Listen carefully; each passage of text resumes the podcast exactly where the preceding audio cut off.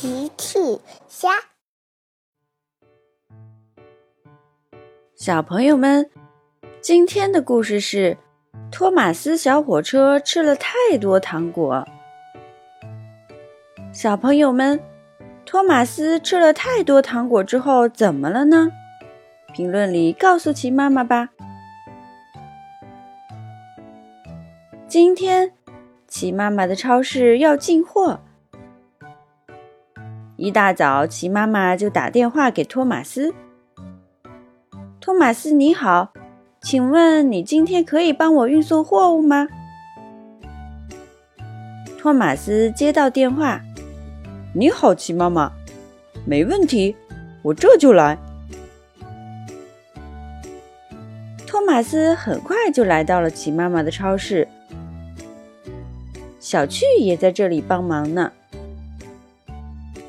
托马斯说：“你好，齐妈妈。你好，小趣。你好，托马斯。”小趣也向托马斯问好。齐妈妈说：“你好，托马斯。我想请你去长颈鹿姐姐的菜园子里运蔬菜到我的超市来。”托马斯听完说：“没问题，我是最有用的小火车，我这就出发。”托马斯说完就出发了。很快，他就来到了长颈鹿姐姐的菜园子。长颈鹿姐姐的菜园子里种满了各种蔬菜。长颈鹿姐姐，你可真能干呀！你的蔬菜长得真好。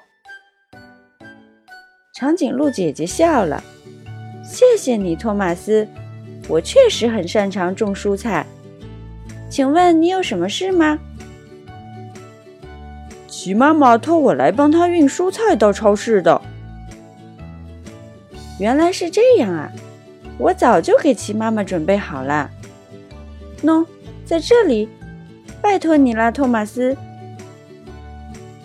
好的，我这就给齐妈妈送去，请放心吧，长颈鹿姐姐。长颈鹿姐姐帮托马斯把蔬菜装进了车厢。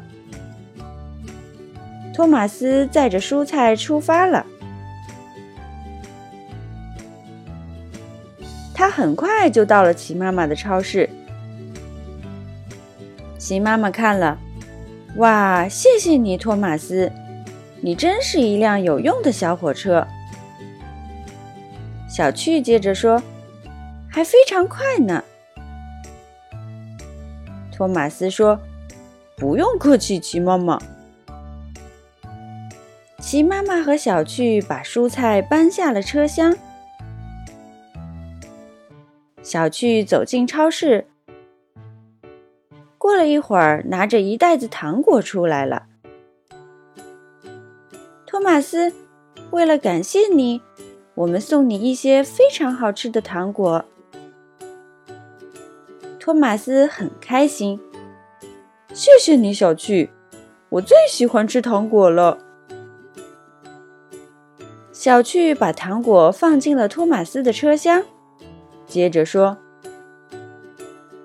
但是我妈妈说了，不要吃太多糖果，而且吃了糖果记得刷牙哦，不然会牙疼的。”托马斯早已顾不上听小趣的嘱咐，开心的载着糖果开走了。第二天，小趣经过托马斯的家，听见里面传来“哎呦，哎呦”的声音。小趣走进去一看，是托马斯在呻吟。旁边地上有很多糖果纸，小趣很担心的问：“托马斯，你怎么了？”托马斯回答：“哎呦，哎呦，小趣，我我牙疼。”小趣一看地上全是糖果纸，天啊，托马斯！你吃了多少糖果呀？托马斯不好意思地回答：“我，我，我全吃了。我应该听你的嘱咐的。”哎呦，小趣说：“我想我们需要海底小纵队的帮忙了。”小趣赶紧呼叫海底小纵队。巴克队长，托马斯吃了太多糖果，好像蛀牙了。